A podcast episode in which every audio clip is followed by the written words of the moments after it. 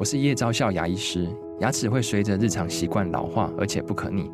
当珐琅质受损，牙齿结构会出现破裂，还有细微的小孔，导致我们牙齿变得又脆弱又敏感。这边我真心推荐贝欧尼修复牙膏，内含 BioHAP 成分，搭配正确的刷牙习惯，经科学实证，可在两周有效让牙齿再矿化，修复受损珐琅质的细微小孔。相关资讯及购买通路，请参考资讯栏连结。本节目由生鲜食材科技出品，桃园市政府赞助播出。Hello，欢迎收听数位趋势这样子读，我是跨领域专栏作家王伟轩 Vivi，我是科技大叔李学文。那今天是一个很特别的单元哦，是一个专题，关于科技城市。经由我们的观察，认为其实桃园市是相当值得作为案例来与我们的听众朋友分享。那其实我们之前常常讨论那些科技、人文、智慧城市的一些问题。我们今天的主题呢是科技人文之都的发展和挑战。科技与文化到底要如何串联城市，进行永续发展呢？是。那我们首先跟大家科普一下什么叫智慧城市了哦。对，大家常常提，可能不知道它的缘由。其实科技大叔在二零一零年的时候参加过林百里董事长他的一个基金会的智库哈，专门研究这样子一个主题了，所以有一点想法哈。我们先讲一下所谓的算力这件事情，它的简单的一个严格了哈。那从第一代叫做 Internet of Computer，这大家都比较清楚。嗯，电脑运算嘛，对不对？对，大家都有桌机还是什么，叫笔电什么，这都算是电脑的运算。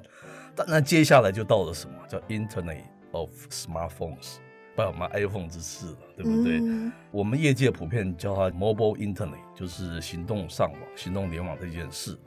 可是大家记得哦，这两个都是跟你 personal、跟你个人使用算力有关，对不对？对，这两个迟早会成熟，然后迟早会需要走到下一步。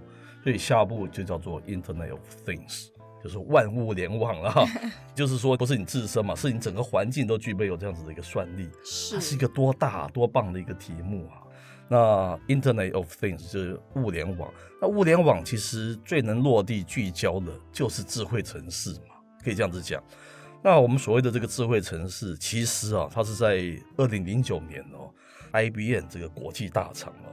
他那时候就推出所谓的 Smart Planet 这样子的一个企业愿景了。那 Smart Planet 也是整个星球，哎，这个非常大，对不对？对啊。其实其中的智慧城市就是它最重要的一环，它是一个核心嘛，哦。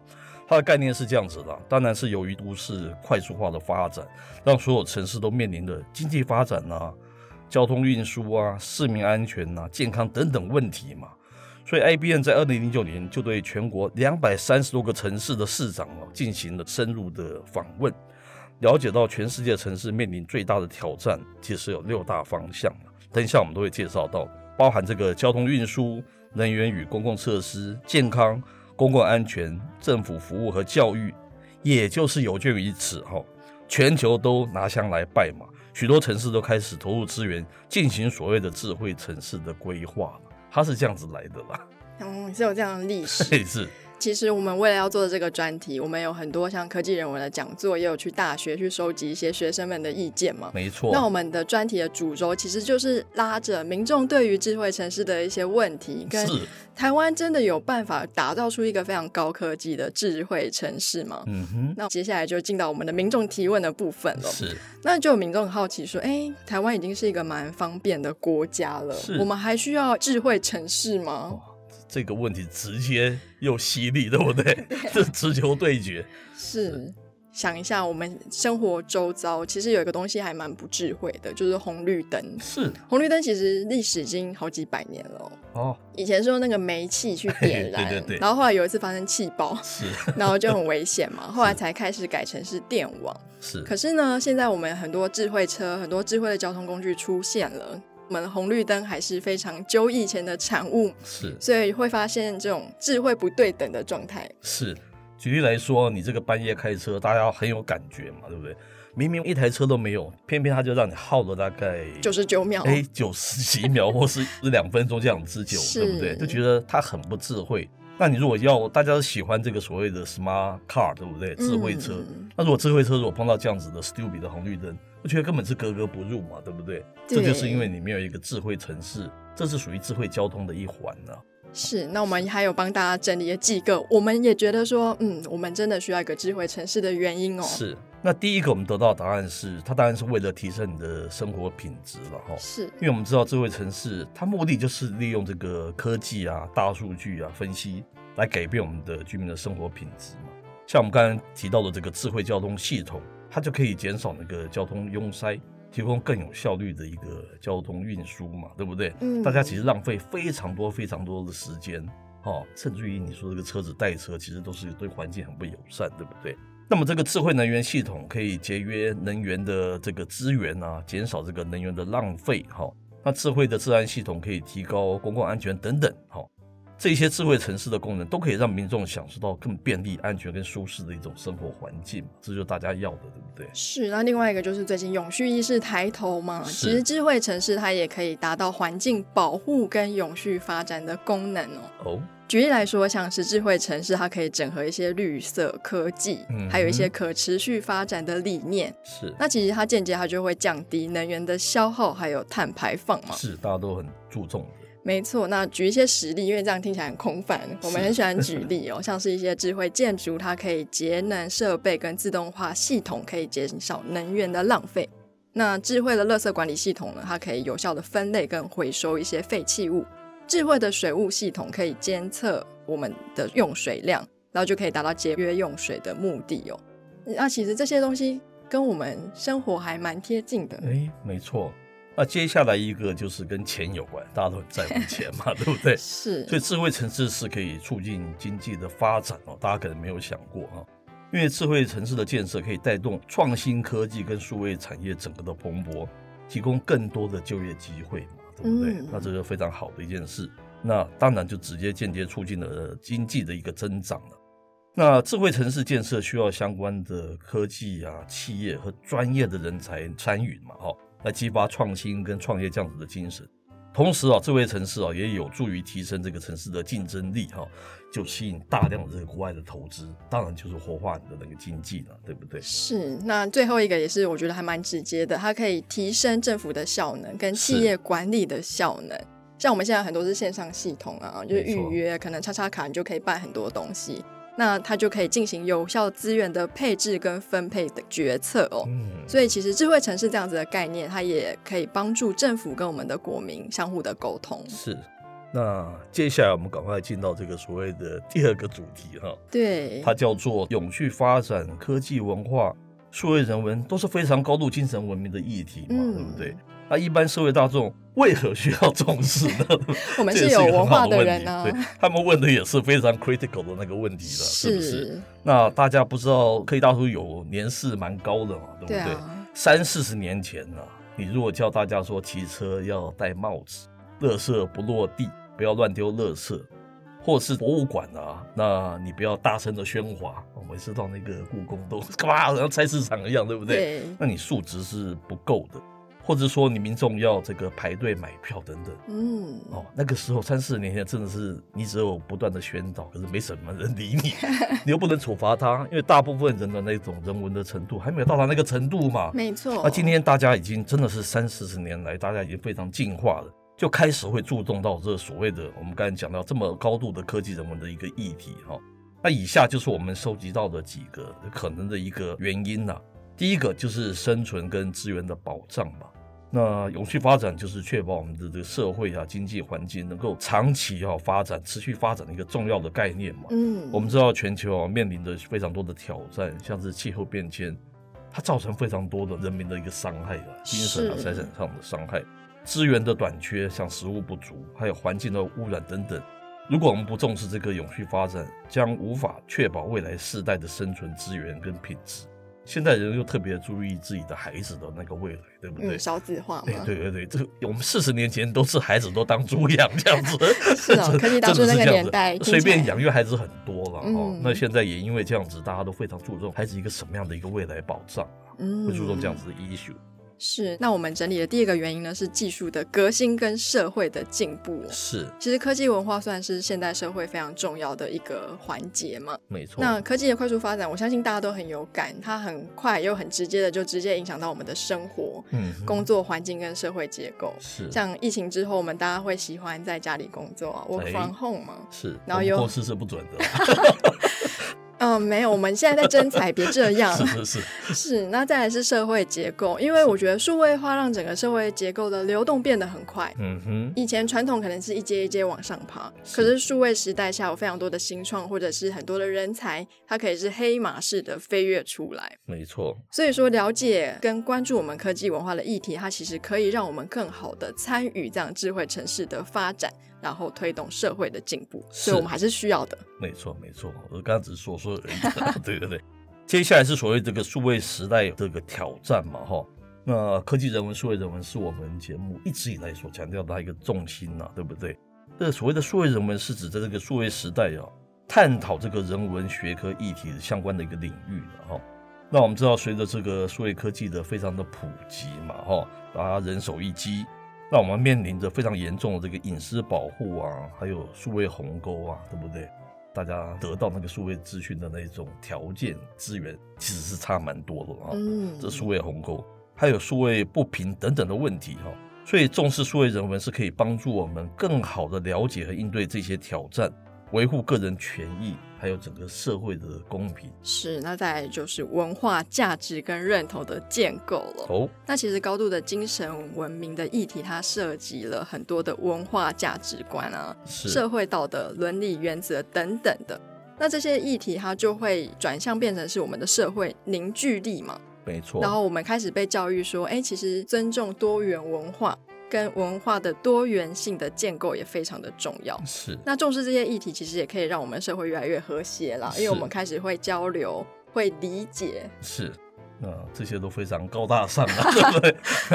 最后啊，我们重视这个永续发展啊，科技文化、数位人文等等非常高度精神文明的这个议题哈，是当然最终还是一个自私的理由，是不是？嗯、它有助于保障我们自己的生存资源嘛，然后推动社会的进步。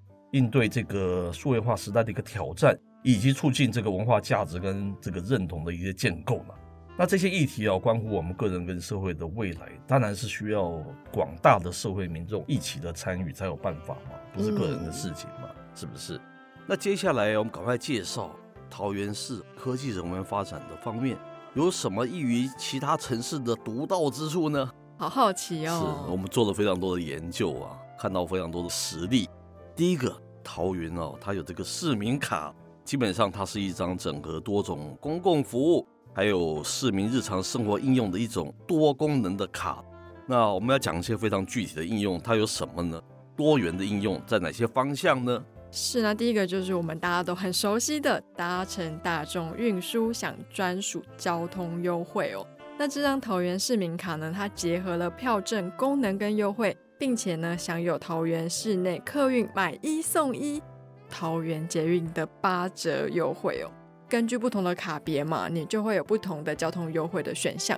那接着是它有一个多卡整合的功能哈，你可以享受市政的多元服务。市民卡不仅可以作为各市立图书馆的借书证啊，还可以使用运动场馆的健身设施啊。还有参观展览等等的一些休闲活动哦，哇，好方便哦。那下一个跟这个也有一点关系喽，嗯、那就是食衣住行娱乐等特约商家的消费是享有优惠的哦，无所不包。那这个桃园市民卡呢，它拥有超过一千两百家的特约商店，是，而且听说优惠还蛮不错的。那接下来是它有一种多元功能的整合啦，可以提升你的这个生活的便利性嘛。你只要感应社区的门禁、电梯、信箱，还有智慧校园，你只要带着这个市民卡，你连钥匙都可以不用。那下一个呢？是除了市民卡，他们还有桃园轻松购的 App，它是用桃子的意象作为 logo 的设计，并且进行版面的优化，让使用者可以迅速的查询到所需的交通服务。所以，我们这个使用者，你只要打开你的 GPS 定位啊。是就可以知道说你临近有什么样的交通服务，像是公车资讯、U Bike 的站点、停车场资讯，还有火车的班次。基本上啊，它其实就是我们以前常提到这个 LBS Location Based Service，这一点你就可以知道你这个方圆啊，有什么附近啊，嗯、有什么咖啡 coffee shop 啊，还有各式各样的一些便捷的服务哈，非常的便利，对不对？那下一个重要的应用是什么？AI 是一个大显学嘛，对不对？没错，跟它结合的叫做 AI 智慧号志控制计划。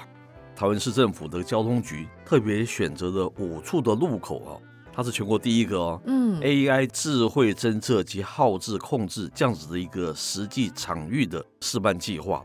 该路段哦，全日大型车、机车等等各式车辆众多，而且设有时段性调拨车道。智慧号志控制计划将各路口方向的车流进行侦测。再像我们刚才说的五处的路口的车流啊、车辆流动啊，还有车子停止啊等等这些长度等资料进行 AI 智慧深度的学习啊、演算的分析，它可以得到各路口号志啊秒数最佳化，以应日后众多开发案产生的庞大的交通需求。半夜明明车子很少，还让你白白等一分钟、两分钟，是不是很不科学？没想到他真的把它具体实现，可以判断秒数。可以最佳化是什么样的情况？我觉得好先进的，对啊，对对好羡慕哦。那除了 for 汽车，它也有 for 市民的，就是智慧交通安全路口的防护计划哦。这个服务呢，它包括了行人穿越警示系统，还有非号志智慧路口的安全警示系统的两大防护。具体是什么呢？它的测试也是五个地方，行人穿越的警示系统。就是会在一些车速稍快的地方啊，会有一些非号志化路口行人穿越，透过 AI 影像的系统侦测行人，当行人靠近等待区或是穿越道或是指定的侦测区域时，系统呢就会自动辨识，而且传送讯号到看板来提醒这些驾驶人，这个路口你应该要减速哦，而且要优先礼让行人通过。那其实他们就有去调查这个绩效。最显著的事前平均速率从每小时三十九点四公里变成了二十五点六公里。其实它的平均速率确实因为这个提醒下降了约百分之三十五。是这样子，你就不会每个地方你都要设置红绿灯嘛，对不对？嗯，很浪费大家的时间嘛。是。那你虽然没有红绿灯这个号志提醒，你也可以用 AI，你可以用智慧来判断路人的安全嘛。那接下来我们谈的是非号制。智慧路口的安全，它也是在五处实施了。视讯的距离不佳、易冲突啊、肇事的路口，使用侦测雷达的设备来感应各方向的来车。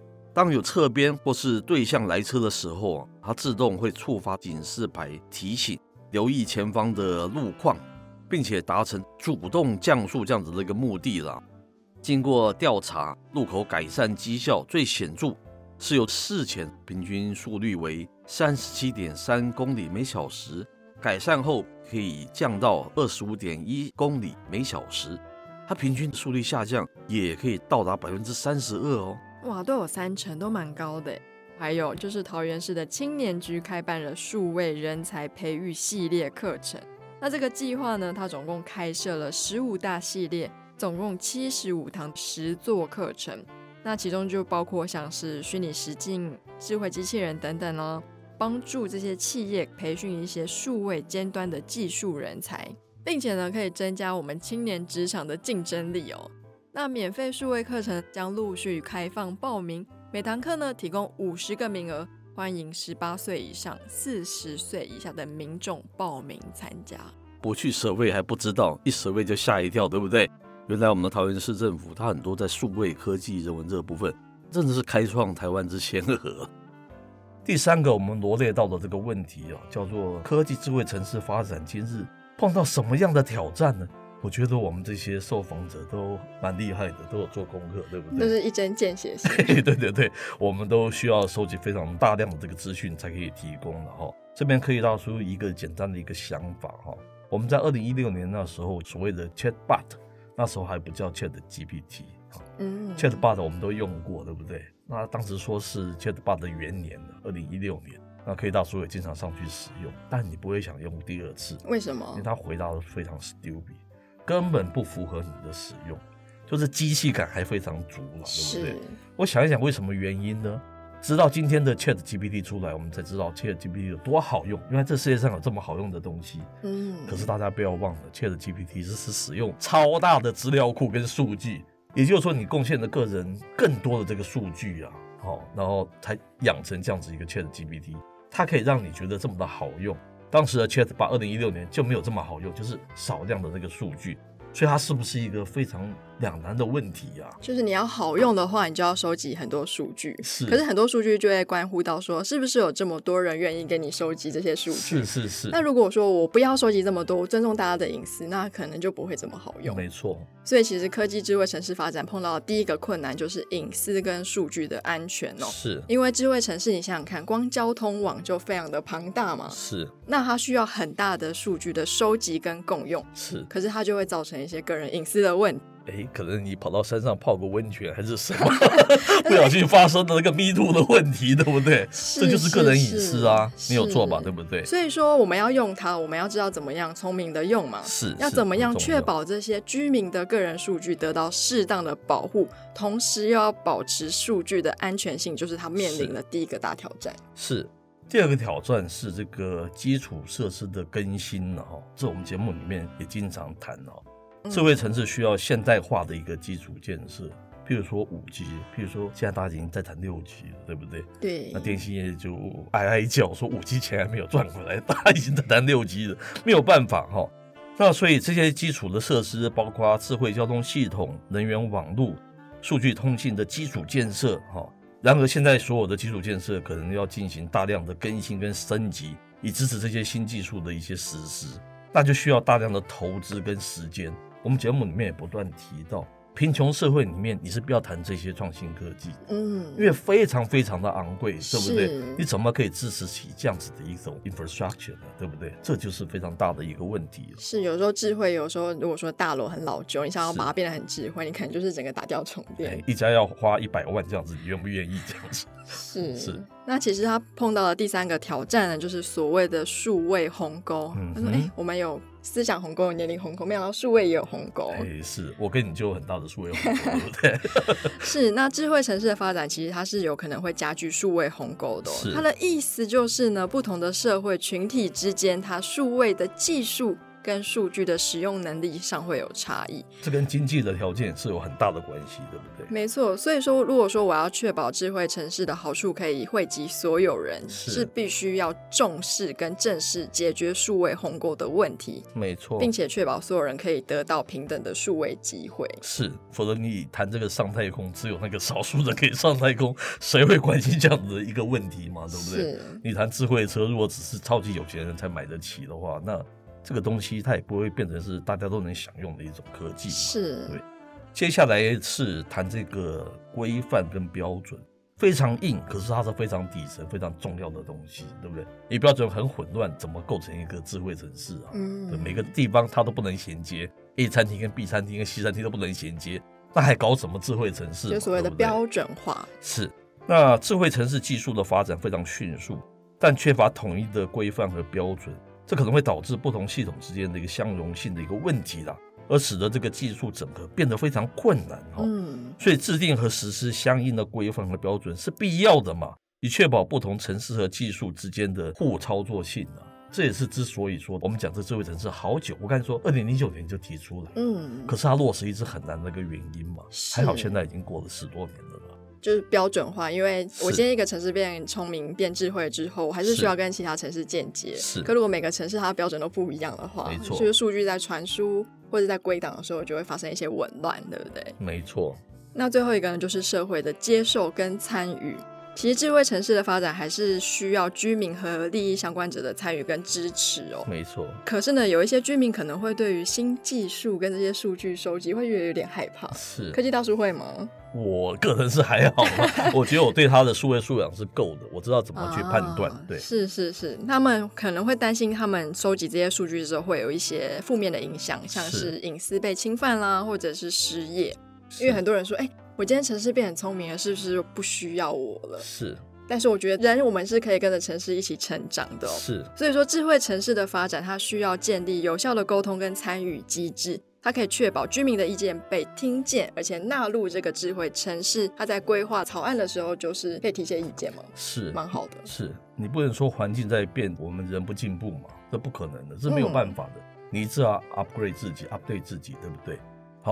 好。那第五个呢？我们之前有说嘛，我们讲了一些 principle 原则、规范跟一些科普知识后，我们很关心那个智慧城市这个议题。没错，所以说我们就去敲了桃园市政府的门嘛。那我们他们也同意让我们提供我们一些资料，用桃园市跟大家说明智慧城市的一些落地是跟现在的现状。是，那我们用实例讲一下，到底这个桃园市他们做这个智慧城市。跟其他城市有什么不同呢？哈，这是我们 study 之后还有采访之后得到的一个结果。嗯，第一个我们知道它有一个机场科技的整合，因为桃园机场就是最代表性的，对不对？那桃机是台湾最主要的门户嘛，结合了科技跟便利性，为旅客提供无缝的这样子一种旅行体验啊。举例来说，机场内设有这个智慧型的自助报到柜台和行李的自动分拣的这样子 system。它使得旅客能够更快速的办理一个登机的手续。好，那此外，桃园国际机场也是全球少数提供免费这个无线网络的机场之一，就是所谓的 WiFi 了哈，让旅客能够随时随地的能够使用这个 Internet。这一点其实我蛮有感的。我到过非常多不同国家的那个机场，是实在很 lousy，不是那个很容易断线，就是频宽严重的那个不足。嗯，我们觉得桃园机场这个部分做的真的是非常好，没错，又快又好。那个自动通关跟整个安检系统，它现在还蛮系统化，因为这十年来我也蛮常出国了，从一开始可能有时候会有点卡。到现在，其实办理登机啊，整个机场系统还有捷运的一些间接，嗯，他其实还蛮聪明的，哎，是是，做的算是蛮不错的。是，那再来就是桃园市，它对于智慧城市的发展哦，它其实它结合了科技跟城市管理，嗯，其实蛮大幅度的提升了市民的生活品质哦。是，举例来说，其实桃园有智慧停车系统，是，它就是用感应器跟监控系统，它可以及时的跟你说哪边有停车位。然后还有导航服务，说哎，那边可能还剩几个位置这样子，嗯嗯，它可以帮助市民减少寻找停车位的时间呢、啊。是，再来是其实他们有智慧交通管理系统，哎，是，它就是利用即时的数据跟智慧监控的技术，它会优化这些交通的流量，是，改善交通拥挤的问题。嗯，我觉得这个好需要哦。是，想到这一点，我都非常想要移居这个桃园的，对不对？对，不是因为它的房价比较便宜了，是是。那下一个是数位创新产业嘛？对，我们刚才说它是跟经济非常相关的。那桃园市哈致力于培养这个数位创新的产业哈，那吸引了非常多这个科技企业和创业家哈。举例来说啊，桃园市哈打造了哈龙潭科学园区，这个园区啊聚集了非常多高科技企业和研发中心啊，感觉起来它是想要跟竹科较劲嘛，对不对？嗯、促进了这个科技研发和创新。此外，桃园市啊，还举办了各种创新活动跟竞赛，像是创新创业竞赛和科技展览哈。这个除了台北市之外，可能就是桃园做的最好，对不对？那为这个年轻人提供了展示和推广他们创意的一个平台了。对，我不是参加很多新创团体嘛？是，其实有好几间都是在桃园的新创中心。哦、是是是。他说他们那边空间很舒服，而且服务很好，嗯、再来是系统很新。是。对，那再来呢，就是我们说科技其实离不开人文嘛。诶，那 even 是像是 Amazon 或是台积电这样的大公司，它也是这一两年才开始关注科技人文的发展。是，它只会找一些像是人类学家、社会学家进到这些科技公司。没错。可其实桃园在这一块推广还蛮早的哦，它蛮重视文化艺术。他也就是想要鼓励他们把科技跟人文结合。是，举例来说，其实桃园市他举办了很多艺术节跟文化活动哦，嗯、像是桃园国际音乐节啊、桃园合唱艺术节等等。嗯，OK。那其中桃园合唱艺术节特别介绍一下，因为我是唱合唱。是是是。它就是一个人生的音乐节，阿卡贝拉是不是？阿卡贝拉对，二零一八年就开始举行。嗯，它是比较少数去结合合唱跟阿卡贝拉的音乐的节庆。这么特别？是那哎，阿卡贝拉跟科技有关系吗？有关系哦。怎么说？因为阿卡贝拉它的人不像合唱团这么多，嗯，所以它需要用一些科技的技术。哦。例如说像是贝斯啊，如果我有看过表演，就看到贝斯可能一开始就是先自己在前面拽一段，是，然后他的脚就会按下某一个按钮。那接下来他就可以不用再唱那一段，因为那个技术就会帮他一直回、哦。真的还是假的？我学到了。对，是。然后还有像我们现在开始流行或注意的一些像声卡啊或者什么、嗯，其实他们都有在用哦。所以其实推的蛮早的。是是是。那最后我们来到一个可能大家也关心的问题，就是桃园市政府如何看待政府跟人民之间的互信程度啊？我们刚才说隐私跟那个便利，嗯，其实是一种信任问题，对不对？是。你要很不互信的国家，很不互信的城市，它是蛮难推动的。对。那如果人民对政府很信任，就相信他们不会把我们的隐私拿去做什么的话，那这个相对的就比较容易成嘛，是不是？蛮有道理的。是。那这个台湾市政府它是如何提升人民的数位素养跟科技素养呢？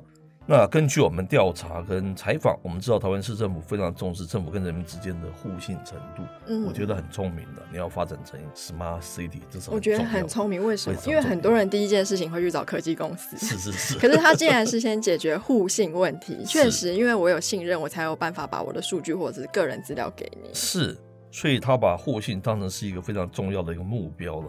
因为政府相信，只有建立起广泛而稳固的互信关系，才能有效推动城市的发展，提高人民的生活品质嘛，非常 smart，对不对？嗯。那为了提升人民的这个数位素养、科技素养，桃园市政府采取了多种的措施哦。是，那其中呢，第一个就包括了像教育跟培训哦。那其实他们桃园市政府，它致力于推动教育体系中的科技与数位素养教育。哦，我们实在应该搬去那个城市，对不对？我们在台北一直想大声疾呼，都没有人要理我们。因为数位素养真的很重要。是。那它包括会在学校设置一些相关的课程跟培训师资。是。那政府它也会鼓励就是成人继续学习，它提供各式各样的数位素养跟科技素养的培训课。课程哦，它主主要是想要帮助人民了解跟应用科技耶。是，我觉得数位发展到今天，这个的确是非常重要的事情嘛，嗯、对不对？那大家常常因为素养不足，会造成非常多对人的伤害，还有对自己的那个伤害，对不对？嗯、这部分应该要大声疾呼。我们需要我们台北市政府赶快要推出相关的东西，对不对？你再不推，我就要移民，不是移民，移居，搬家，移居是。那接下来是所谓的社区服务哈，那政府透过社区活动和资源中心等等管道，组织数位素养和科技素养的培训课程，来提供帮助和支持，好帮助居民解决使用科技的问题，提高他们的数位素养水准。天哪，可以来找我们吗？好喜欢这个政府，对不对？是。那其实第三个呢，就是资讯的透明跟参与。我觉得信任就是建构在透明跟参与上。是。那桃园市政府非常积极的推动资讯的透明化，通过建立线上平台跟移动应用城市等管道，向人民提供政府的政策啊、服务啊，还有决策的相关资讯。嗯。很重要的是，政府他们还会鼓励公众参与他们决策的过程。哦。那非常重要，像是通过一些公众的听证会啊、问卷调查跟社交媒体等方式，他们会收集人民的意见。接下来是这个公共服务的数位化哈，那所谓的数位政府了哈，那政府会致力于提供便捷的这个数位化的公共服务，包括线上申请和办理各类的手续、支付账单和查询资讯等等。我也上过他们相关的网站，的确是非常的便捷。而且又快速啊！嗯，啊，通过数位化服务的改进，政府希望提高人民对政府科技应用的信任和满意度。我觉得这个是非常高的一种层次嘛，对不对？是。那除了上面讲的一些措施呢，桃园市政府还积极推动创新跟科技的发展。它很积极的鼓励这些企业跟研究机构在科技领域进行研究跟开发，是。就为了提供他们的市民有更先进的科技技术跟产品。那其实桃园市政府也非常积极跟社会各界合作，组织一些科技交流跟展示活动，增加人民对科技的接触跟了解。哦，难怪我最近很多同学都跑去桃园住了。真的还是假的？是真的，因为他们说，第一个没有台北这么挤，哦，第二个就是很舒适，因为他们很多是重新规划的区域。是。然后我觉得重新规划区域有一个好处，就是因为我现在规划，我就是用现在科技的架构，我的可应用性就相对来说高很多。是，这叫跳蛙嘛，直接就略过这个比较难解决的那个旧问题，对对对，跳到新的科技上面。是是是，是像有的老旧社区，你要打掉重建，相对来说就比较困难嘛。是。那我觉得其实桃园市政府就是很有心在做这件事情了。是。然后他们解决的第一件问题也不是科技能不能达成他们要的目的，他们第一个解决问题也是人民的信赖、信任跟愿不愿意公开他们的资讯给他们。这件事情，我觉得。你在规划的时候，就是跟其他地方比较不一样。是，again，我们要非常感谢桃园市政府的这个赞助哈。当然，我们经常谈到这个智慧城市，那我们也做了非常多的 study，发觉，哎，它真的非常有代表性，所以我们去敲门，哎，他也非常赞同这样子一种，对不对？是，把政府做了什么这件事情，public 就是公开给大家所知道。大家才知道，原来是桃园市政府针对这个智慧城市真的做了这么多的事情。是。那最后我想要提一个，就是说，我们刚才说张忠谋先生，其实在二零一四年，他也很高瞻远瞩啊。他当时就谈出这个 IoT，就是我们刚才之前最前面讲的 IoT，物联网是 next big thing 哦。他当时就这样高瞻远瞩提到这件事情，嗯，就已经想到说，当你就是 computer，就是电脑跟手机都有点非常成熟了之后，你下一步的算力又往哪边走？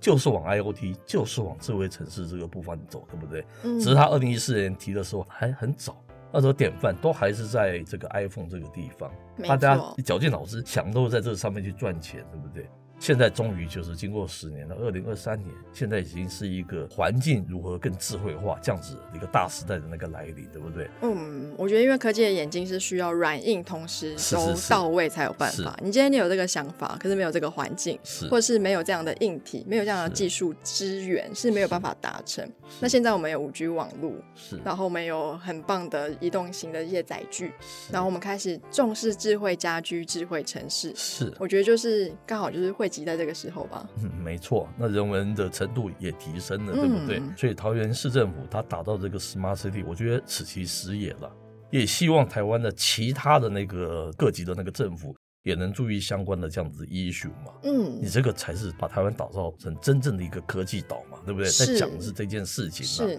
那也要呼吁大家，如果要打造的话，记得就是规格标准化，是是是是，是，这样我们才可以变成是一个智慧的国家。是。好，那我们今天的专题呢，就到这边告一段落。我是跨领域专栏作家王维轩 Vivi，我是科技大叔李学文。那我们下次见喽，拜拜。拜拜。